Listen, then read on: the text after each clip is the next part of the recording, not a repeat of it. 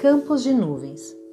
No país Bamana, a estação seca estava se despedindo.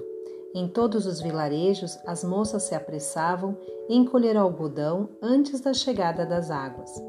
De manhãzinha, o calor já pesava, mas as mãos não paravam de encher cestos e mais cestos com flocos de nuvem. No povoado de Coluculu, uma menina de olhos espertos acompanhava as irmãs na colheita. Neta de Nakuntê e quarta filha de Nielê, a pequena era a caçula do tecelão Amadou. Chamavam-na de Aminata, a tagarela, porque quando as palavras começavam a sair de sua boca, pareciam um enxame de mosquitos a perturbar o sossego dos outros. Como de costume, ela perguntava sobre tudo e todos, sem esperar pelas respostas. Pelo simples prazer de dar asas aos pensamentos, é que ela os lançava aos quatro ventos. Como o algodão pode ser tão branco e macio se nasceu de uma semente tão negra e tão dura? A pergunta ficou pairando no ar, sem solução.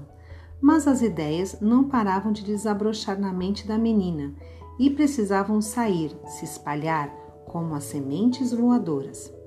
Pensando bem, será que as nuvens são feitas de algodão? Não podem ser de neve? Desde que o mundo existe, aqui nunca nevou.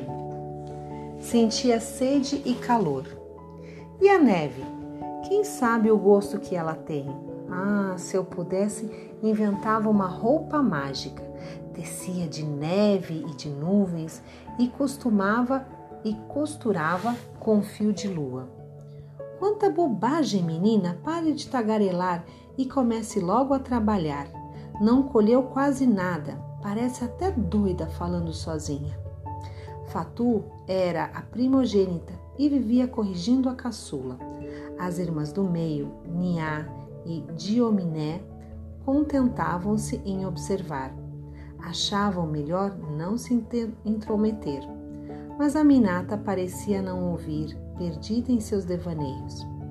Aonde vão as nuvens quando elas nos abandonam? E por que demoram tanto para voltar?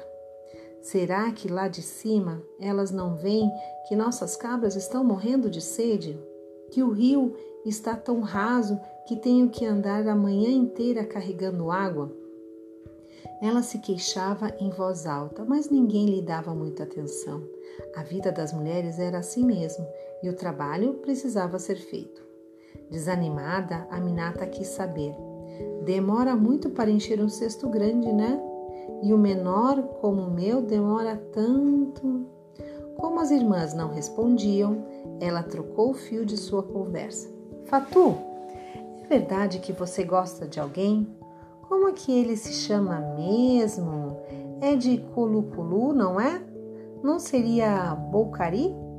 O filho da vizinha? A fofoca atraiu a atenção das outras moças ao redor. Para se livrar logo da tagarela, Fatu derramou metade do seu cesto no cesto da menina. Pronto, irmãzinha, está cheio. Agora pegue e o leve para nossa mãe. Chispa daqui, já! Mas agora Minata tinha uma plateia e Fatu não perdia por esperar.